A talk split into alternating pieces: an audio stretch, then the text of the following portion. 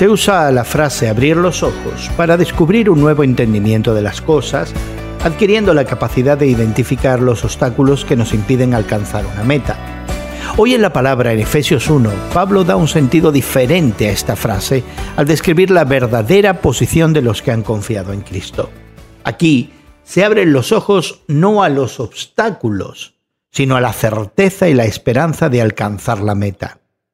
Si consideramos que Pablo estaba en la prisión, el tono confiado del apóstol es especialmente llamativo.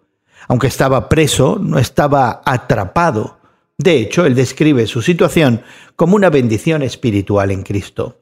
Pablo era mucho más que un prisionero.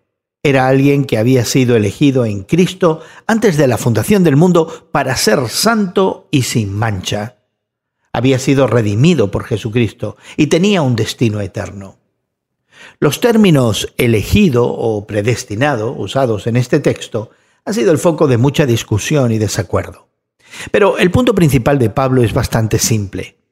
Fue Dios quien nos salvó por medio de Jesucristo en el pasado, presente y futuro. Cualquiera que sean tus circunstancias ahora, tu futuro está seguro en Cristo. La seguridad no depende de nosotros, sino de Dios, que está trabajando en nuestra redención. Su plan se ha estado desarrollando desde la eternidad pasada. Jesús es el centro, la santidad es el objetivo y la alabanza el resultado final. Hoy en la Palabra es una nueva forma de conocer la Biblia cada día con estudios preparados por profesores del Instituto Bíblico Moody.